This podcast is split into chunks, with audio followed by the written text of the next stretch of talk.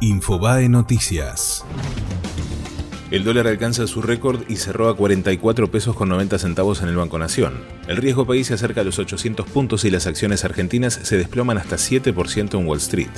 Menem y Caballo fueron condenados por la venta del predio de la Rural. El expresidente y el exministro de Economía fueron condenados por la venta del predio ferial a tres años y nueve meses y tres años y seis meses de prisión respectivamente. Además, fueron inhabilitados para ejercer cargos públicos de por vida hubo un principio de acuerdo entre el gobierno y los gremios bonaerenses. La administración de María Eugenia Vidal ofreció 15,6% de recomposición por 2018 y cláusula gatillo para 2019. Los sindicalistas aceptarían en los próximos días.